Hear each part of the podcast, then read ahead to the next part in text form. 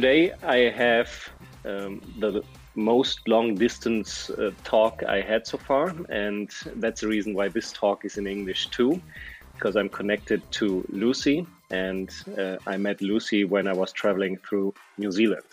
Hi, Lucy. Hi, how are you, Peter? Thank you, I'm fine. Um, still fine, although we have some circumstances around us so far. But uh, we'll talk about that later. Um, if you put it in a short sentence, what are you doing in New Zealand, professionally wise? Um, we are, well, I'm living here and I was brought here by my parents as an immigrant.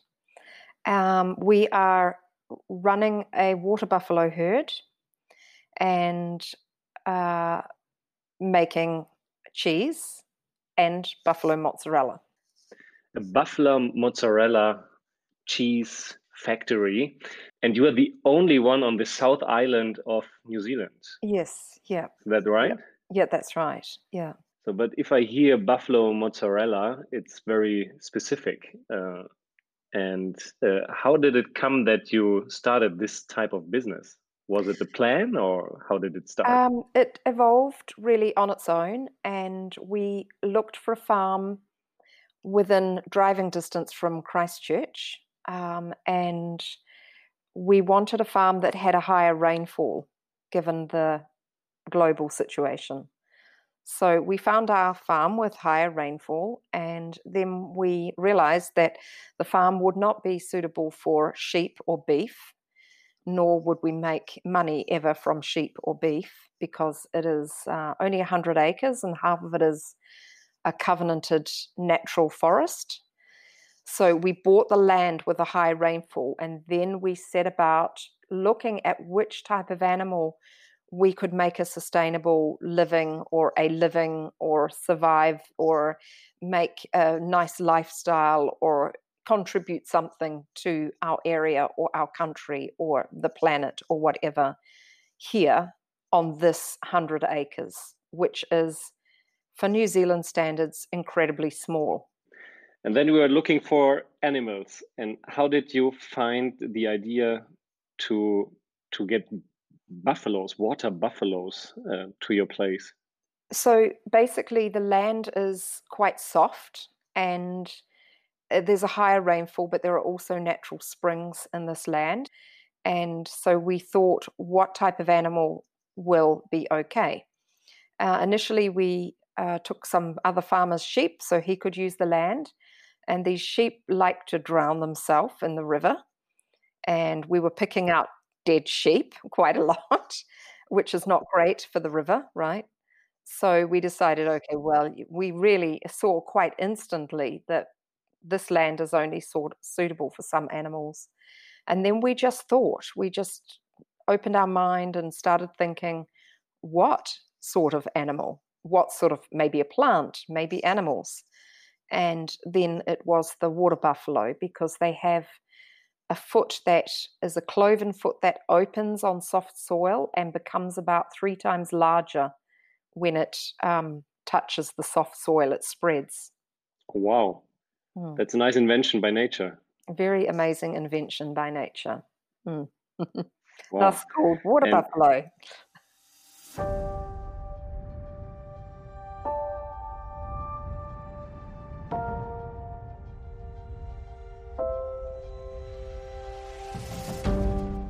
when you came to this idea, I mean, water buffaloes are not spread around the country in New Zealand. It's not no. that popular. I think on yeah. the North Island there are only two water buffalo farms. Yeah. So we we flew our buffalo from Australia in a wide-bodied 747. A tiny herd from Australia. Yeah. Yeah. how many how many animals were that? Uh, six. And then they landed in Auckland. Yeah. Yeah. That's a huge project, isn't it? Yeah. I mean, the yeah. animals I saw them; they are so huge. Yeah. They were uh, tiny when they arrived. They were little heifers. They were six months old, and with a okay. a larger bull. So yeah, so very easy. We it was beautiful. We sat in the back of the truck on the hay with them and sat down and gave them water and got to know them at the airport before we drove off. So really beautiful. Yeah, I mean, we were able to to feed the little puppies when we were at your place, uh, mm-hmm. but we even saw the teenagers uh, on the next um, field. Uh, they are very human oriented. That oh, was yeah. our impression. Yeah. They were even like singing for us, so completely different compared yeah. to a German cow. yeah, they're beautiful. Yeah. Yeah, they are. And but when you started, I mean, you had to do these investments. You buy the farm, mm. and you have no plan of what the business will be, how to make yeah. a living. Yeah. So you were still in this insecurity. Then you came up with the idea you need to buy those buffaloes. It's mm-hmm. an investment as well. Mm-hmm. But then you have tiny buffaloes, and it takes some time until they offer milk and and you make some revenues. Yeah. So how how did you feel in the, this time of uncertainty and exploring? Oh, this was just so hard. This was 15 years. And so many times we ran out of money and we ran out of energy and we screamed at each other and we uh, took our anger out on each other and we just it was it was like sometimes like hell and then sometimes like some very very often um, we even had some people who uh, some best friends say you need to give them back. You can't do this. It's too difficult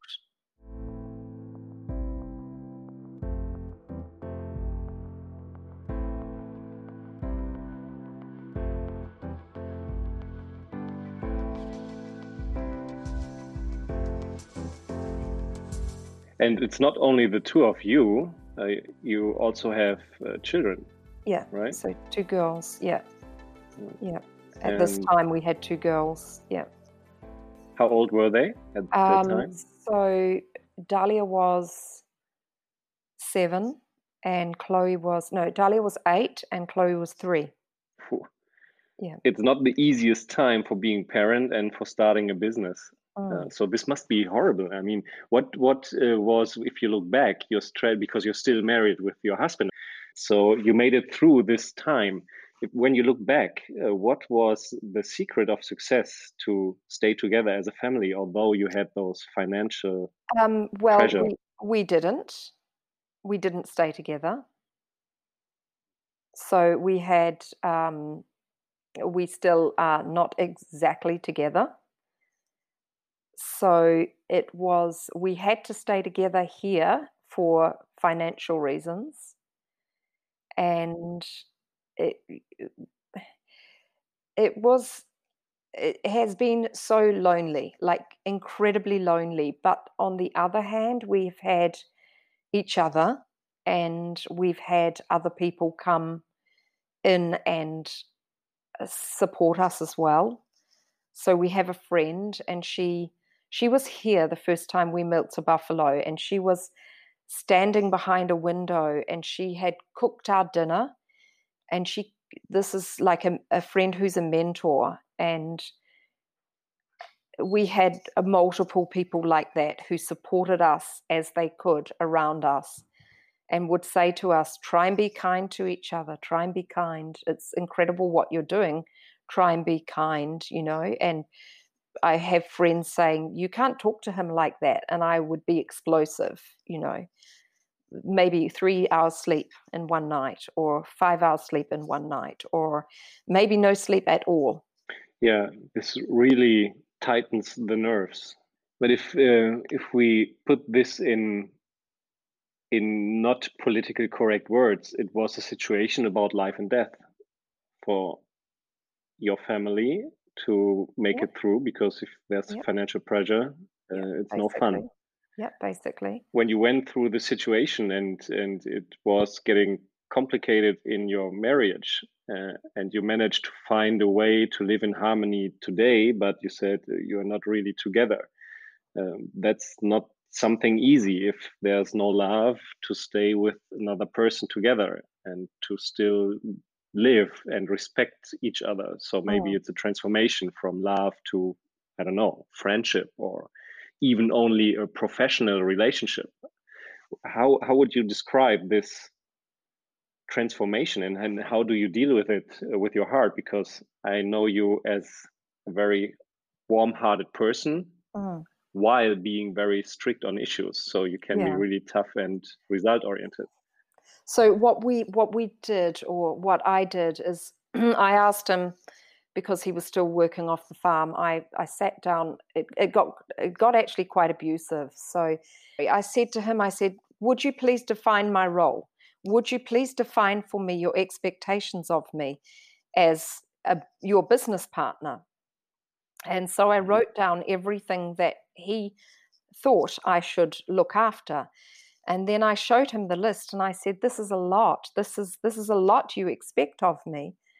And how would you define this? What would this be called? If we were to give this a name, what would we call this person?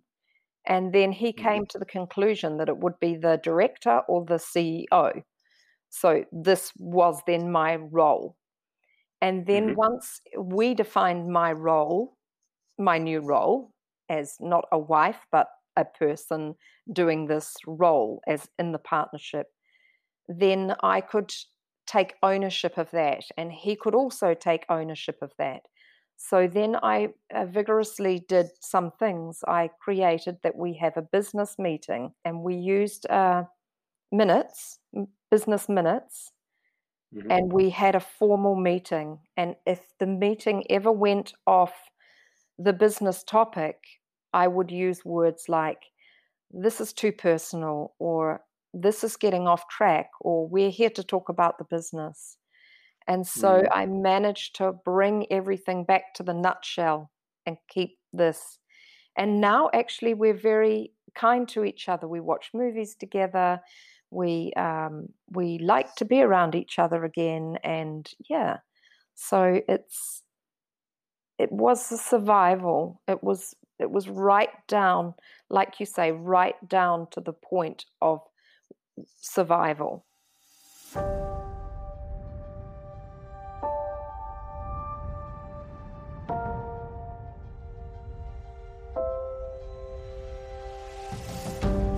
yeah it's a responsibility not only for your two children but also for the buffalo herd mm-hmm.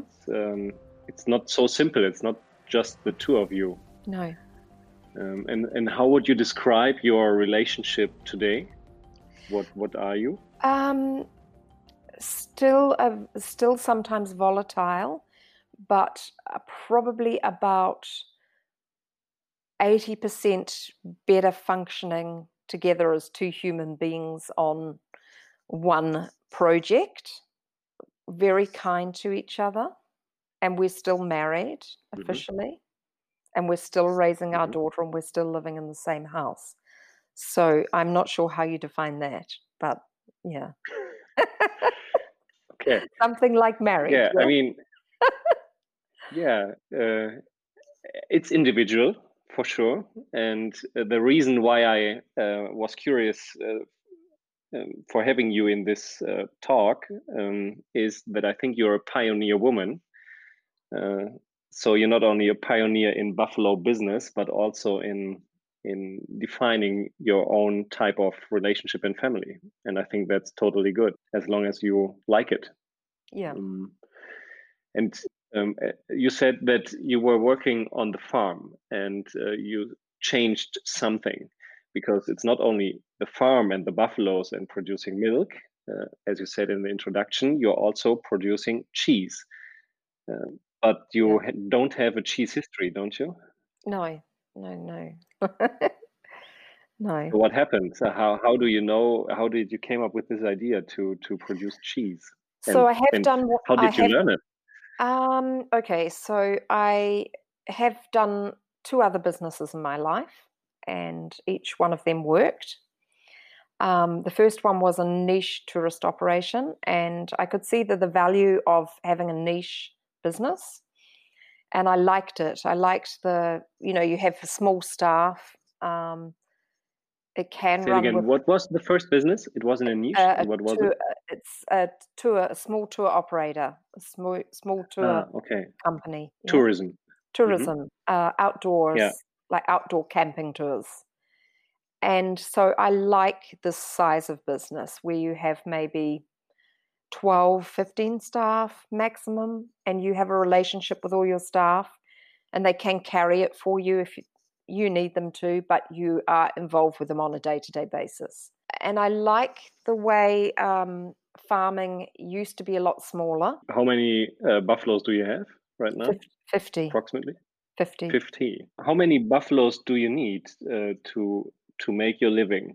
25 milking at one point. So, and if companies grow larger, it's about greed, or what is it? I think depending on your area that you live in, a different size could also be okay. Like if you were closer to a very large city, then it would be mm. okay. But then the problem is that they go for grain feeding.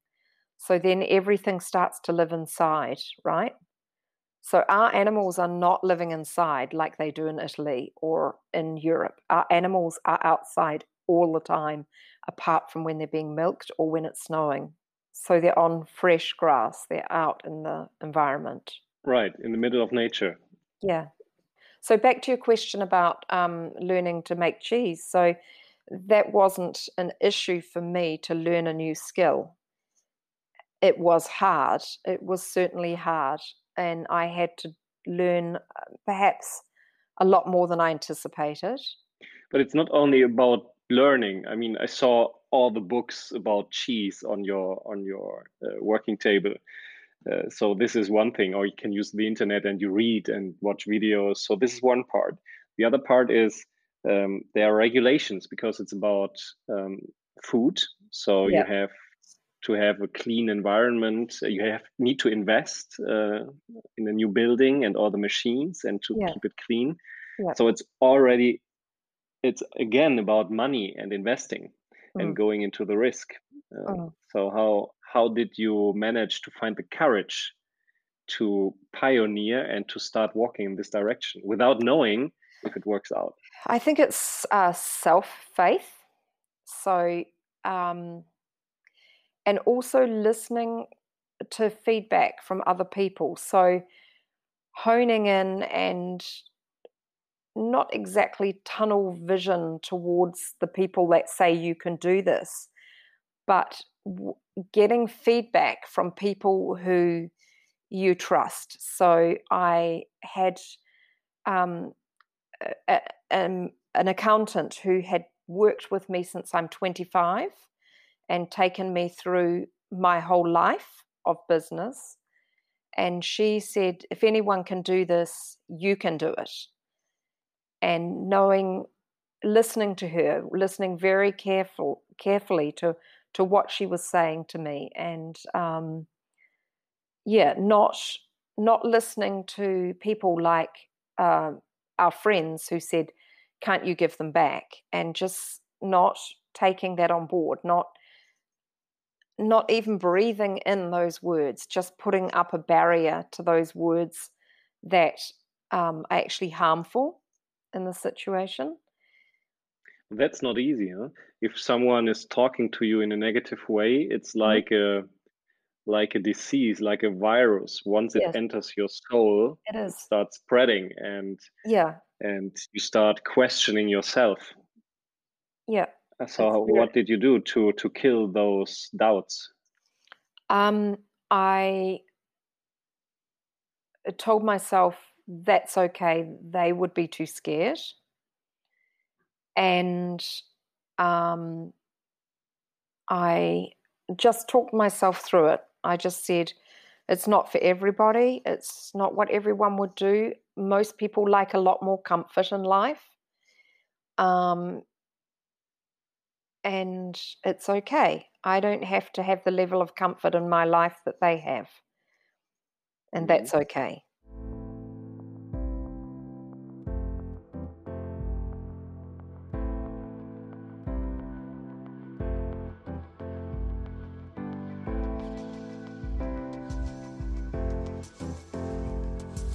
And you are on a journey. So you didn't start with the whole cheese uh, making factory. You, you started small and extended it step by step.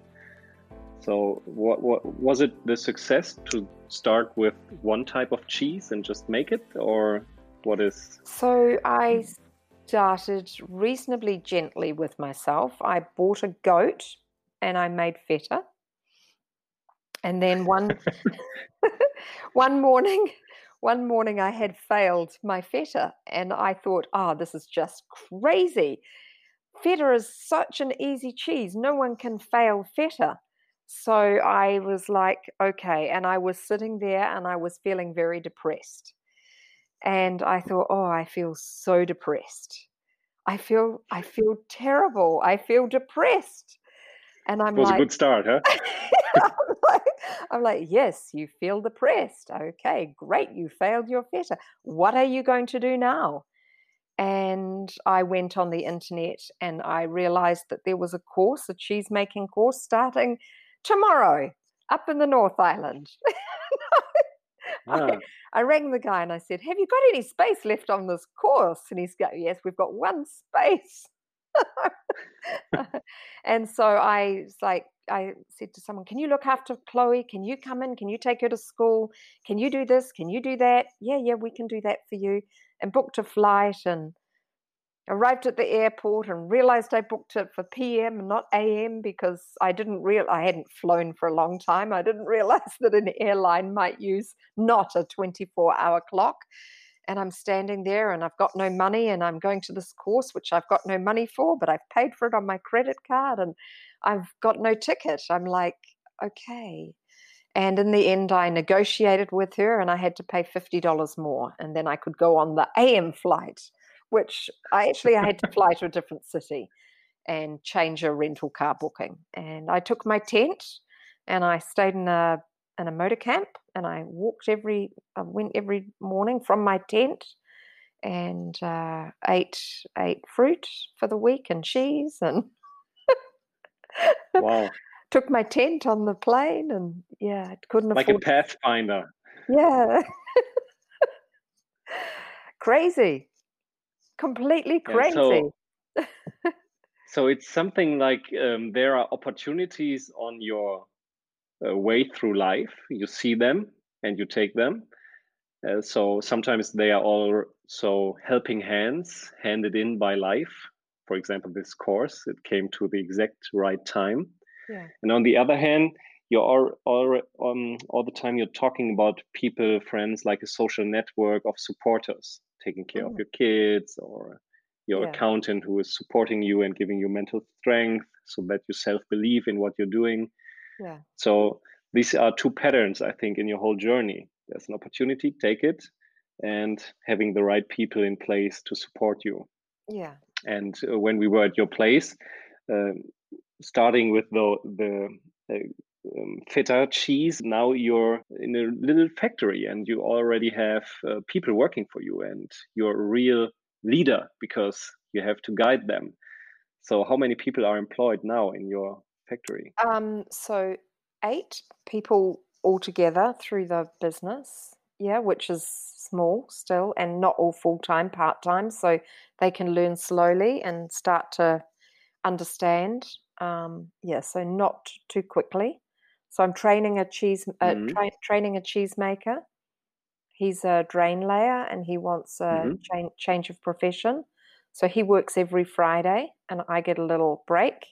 So he does a lot of the manual stuff and then I come in for the actual cheese making and so now I'm teaching other people. And how do you sell your, or where do you sell your buffalo cheese to? Because um, mozzarella is coming from Italy, deep frozen, yeah. sending around the world. And yeah. what yeah. are you doing with your cheese? So I didn't realize where it would sell, but um, it's all going mainly to high end restaurants. So to top chefs around the country who can't use the frozen product um, but also to some really high end pizzerias for margaritas. So this is like the to have a chef, to have some of the top chefs in New Zealand say my product is fantastic is just incredible, absolutely incredible. So we can make stracciatella, and we've started to learn to make burrata, and yeah, it's it's just incredible. Yeah, it's a developing and learning journey you're on, and it's getting more and more interesting. And do you think this this idea of having something special and unique because you're the only buffalo farm on the South Island in New Zealand, and there are only two more on the North Island, so it's very special. Mm. And it's produced locally, so you're producing in New Zealand and mainly selling it to New Zealand restaurants and chefs. Do you think this idea of locally produced, locally consumed, is this supporting your business or is it just a nice story? Oh, it's it's it's amazing. I can't believe how much it's supporting and growing the business. It's it's not it's not fast. It's not like throwing mass production suddenly into a supermarket, but um, mostly it's word of mouth. So it's chefs telling other chefs. Do you do any marketing and do you invest in marketing or do you um, rely on word so of mouth? Basically, so far, I have not really had to do any marketing. So when I learned in Italy, the um, I was very very lucky. I got to work twice in an Italian factory and the second place I worked in was quite small. The buffalo there were inside and they were they had a lot of their own shit. They were living quite a lot in their own shit, okay? Mm. And my daughter, my older daughter was there for a few days and I took her some of the mozzarella and she just couldn't stand it. And you could actually taste a little bit of the ammonia in the mozzarella. Oh, okay. Not so nice. And when this guy, he said, "Do your buffalo live outside?" I'm like, "Yes." And he just said, he just said, "Your mozzarella is already better than mine." Well, it hmm. wasn't for the first couple of years because I didn't know what I was doing and I was making so many failures. But now it's just incredible. It it tastes clean. It tastes fresh and creamy and yeah, just so different. So uh, if you take yeah, sh- I tried it when we were at your place. It's so delicious. Yeah. yeah. Uh, and thank you now for the picture of the ammonia in the normal mozzarella. So hopefully I get it out of my head. I'm so sorry. but uh, you know, you need to ship to to Germany your mozzarella. If if they're in a clean air as well, we all breathe oxygen, right? We all breathe the air. And this produces as well the milk. The oxygen is really important for the for the milk to be produced. So if the air is clean, as well the cheese is clean and you can taste that in this cheese. It tastes clean.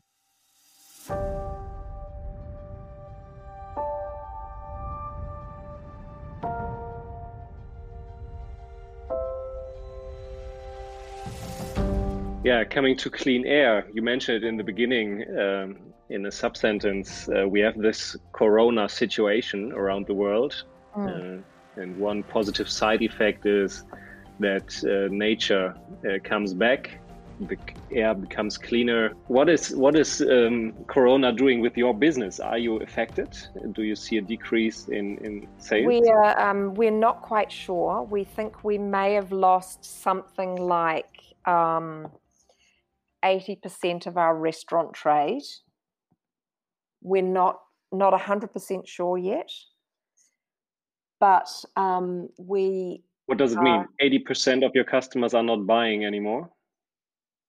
80% decrease, yeah.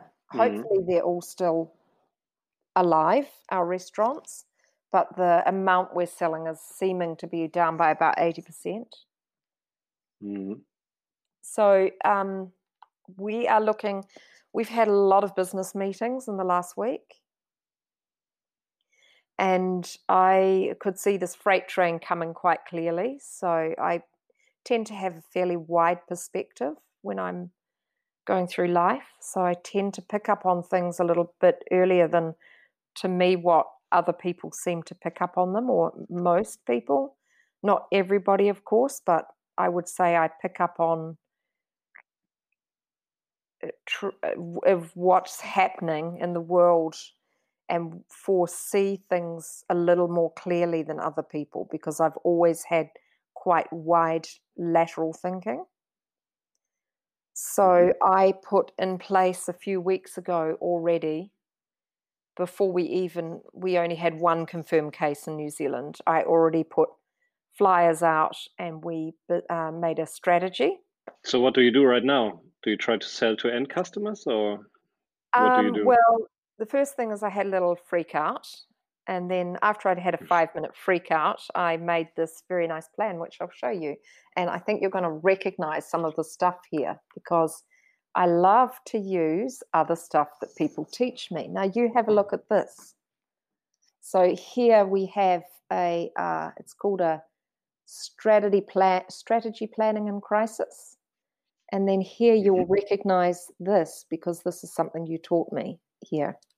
Yeah, I remember that. Um, mm-hmm. Recognizing what is right now mm-hmm. and putting into execution what needs to be done right now. Right now, yes. So basically, our in, you know initial thing is shock. Okay, so you mm. go. I went and did all my deliveries, and the all the chefs are just looking shocked. And as I'm going around delivering, they're like, "I need to cancel my standing order. I we next week we don't need anything." what are we going to do? Everything's falling apart. So it's shock. And then I came home and I said, okay, but it is what it is. And we need to deal with it right now. And um, so far, it's very relaxing. I'm feeling very, very relaxed and everything's okay. So, yeah. It is like how it is, and we cannot change yeah, it. Exactly. So we have to cope with it. Huh? Yeah.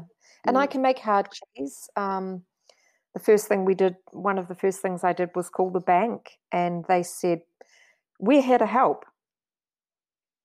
We will help you. What what is it you need? What can we do?" And so then we had an hour discussion um, on speakerphone with with uh, a business advisor, and work through how to. And basically, we go interest only for six months. So. Mm-hmm um, we only pay interest on our mortgage. We don't have to pay any principal back. And that means all the pressure comes off. And then I rang, yeah, then I rang staff and I asked, um, I said, we have to keep ourselves well. Do you need to work? Do you want to work? Can you wait for work? And then basically every staff member said, actually, I need to be at home with my kids, or I don't need to work, or I come back when you need me. And so then we just pull back to a core. And then I realized that there'd be a lot of people stuck in New Zealand. And I thought, what we need is we need people here who are happy just to stay here and not go out and have kids in the kindergarten and then come to work with whatever sickness because we have a lot of responsibility to our animals. So if we're sick, um, huh, who's going to feed them? So then I found many, many travelers who are desperate for somewhere to stay. So we have five people coming who are happy to stay on the property and stay as long as this virus stays. And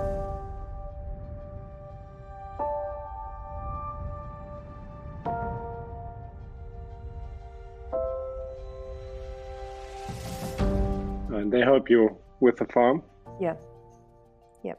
That's good. If if you take this um, business you have right now, is there any time for vacation for you? I was on vacation and I actually ended up coming home three days early because my mother died, and then the borders closed. So it was all very tight. So I'm just kind of officially on my last day of isolation today. Mm. Whew. A lot of mm. tough situations you managed so far in your life. Um, yeah.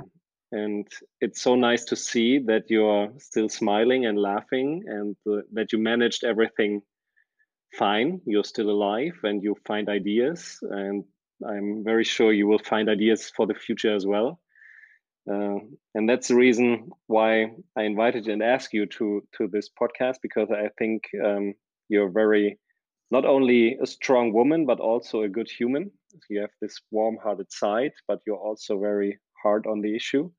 Mm-hmm. And I mm-hmm. think this is something which is worthwhile uh, deploying and and training for all of us. This respectful, um, let's call it discussion culture. Yeah. Uh, and yeah. if we take as a last um, thought, uh, um, a view on your leadership, because you have some people around you, you need to lead them. Mm-hmm. What is your secret of success uh, managing those different people? Because it's not only people, it's also about making business and having those uh, different levels of professionalism, because some people are still not educated yet. And so, and you have to cope with it. And at the end, you need to deliver top high quality cheese for your yeah. sophisticated customers. Yeah. So, what is your secret of success when it comes to leadership? Um, well, sometimes I think I'm not a very good leader, and that's because I can be a little bit uh, honest with people. But in actual fact, I think I'm reasonably kind. Is it bad to it. be honest? No, I don't think it is, but I don't think people are always used to it. Um, so I try my best to, we say in English, call a spade a spade. So if you, it's it's just a saying. You have a spade, it's a spade. You call it a spade. So I try mm-hmm. and be non-emotive, um, even though underneath I can be like, ah, you know, and upset because it's my product with my name going out to a chef. I try and be non emotive and I just try and say, well, if we put out product that's not good enough, we won't get a good name and none of us will have work. So let's try and find out what has gone wrong here and not pointing the finger or blaming, but just what's gone wrong. Tell me about what's gone wrong and why it happened. And very often it's my fault. So it can be my fault that I haven't been clear mm. enough, or it can be my fault that I haven't trained them enough, or it can be my fault that I haven't explained it properly. So very often it's mm. my fault. So it's about diagnosing what is the cause of a failure. Exactly. Not yeah. for blaming the person who did it, mm. but to find the real cause and fix it. Yeah. So it's about yeah. solution and learning from it. Yeah. Yeah. And I think I really took that on as a young person when I learnt business. Um, I was lucky. Somebody explained it to me, like they explained the customer should always be right and, you know, the customer's always right. And I really took that on board. I was like, yeah, well, they are right because the product is for them. So if the product is for them, then they've got to be right. You can't sell something that is not right for somebody. So, and people always said, you know, oh, dealing with chefs, it's very, very difficult. So I took quite a proactive approach and I said to the chef, this is my product. It's not perfect. I'm learning. I need your feedback. Your feedback's really important for me. So can you please give it? And then some of them were a bit shocked and they're like, well, am I telling you too much? And I'm like, no, you can't possibly tell me too much. And actually, I developed some really amazing product because on a request of chefs, they said, "Oh, I need this," mm. and this is how. I So I you became it. stronger because you shared your vulnerability that you are not perfect yet. Yeah. And by sharing this uh, vulnerable side of you, uh, you yeah. had the chance to get feedback and to become better. Yeah. And sometimes, you know, sometimes, oh, sometimes so many tears went into the cheese because I have like the water that the brine that the mozzarella is in. In Italy, they have a lot of mineral in the water. And then I tried to use New Zealand water, which is not mineral loaded. And I had so much problems. The water was pulling the mozzarella to pieces because of the chemical balance between the cheese and the water. So not enough mineral in the water. And oh man, that that was that was depressing. I would make this beautiful cheese. I would send it off in a brine, and the chef would have swimming muck. And I just had to go, I'm sorry. I'm really sorry. I'm really, really sorry. I promise you, I'm trying. I will keep trying. I'm sorry. I will replace it. And, and they would work with me and they would say, okay, so we drain it and we have to do this. And, you know, you sit there and you feel horrible. And you just have to let this horrible feeling sink right through and breathe it through. Just keep breathing, you know, and take it in. No defense. No defense, like zero defense up, right? So hard.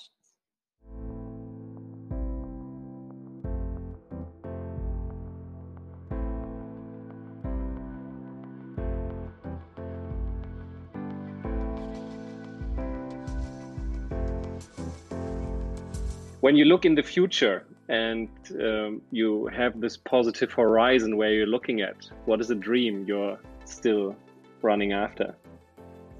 Um, so a, a big one of my big physical dreams is that this farm is an example of future farming and that it will arrive in magazines and be you know be showcased as a as a way future way of farming. That's one of my physical dreams. But on a personal level, um, I want to grow. I want to continue to grow, and um, right till the day I die, I would like to be learning until the moment my eyes close permanently. So. yeah yeah i think that's a good goal uh, i like that i can share it uh, learning is life and makes us better not only professional wise but um, human wise as well so thank you for this journey through your life and and sharing not only the positive aspects but also on an in an honest way the difficult sides of life because mm. i think that's what life is all about uh, not the Facebook idealized uh, pictures, but coping with struggles and challenges and moving through it and become stronger. I wish you all the best and, and stay healthy. And thanks again for sharing all your insights. Thank you, Thank you Peter.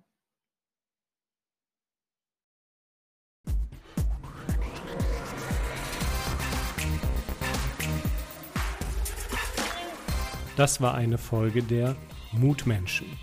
Wenn Ihnen der Inhalt gefallen hat, dann habe ich noch zwei Tipps für Sie. Schauen Sie doch mal auf meine Homepage www.peterholzer.com. Dort finden Sie weitere Videos, Audiomaterial oder auch Texte zum Lesen. Und der zweite Tipp ist mein aktuelles Buch. Es trägt den Namen Mut braucht eine Stimme, wie Sie Ihrem Leben Wirkung geben. Lesen Sie doch mal rein. Bis dahin bleiben Sie gesund.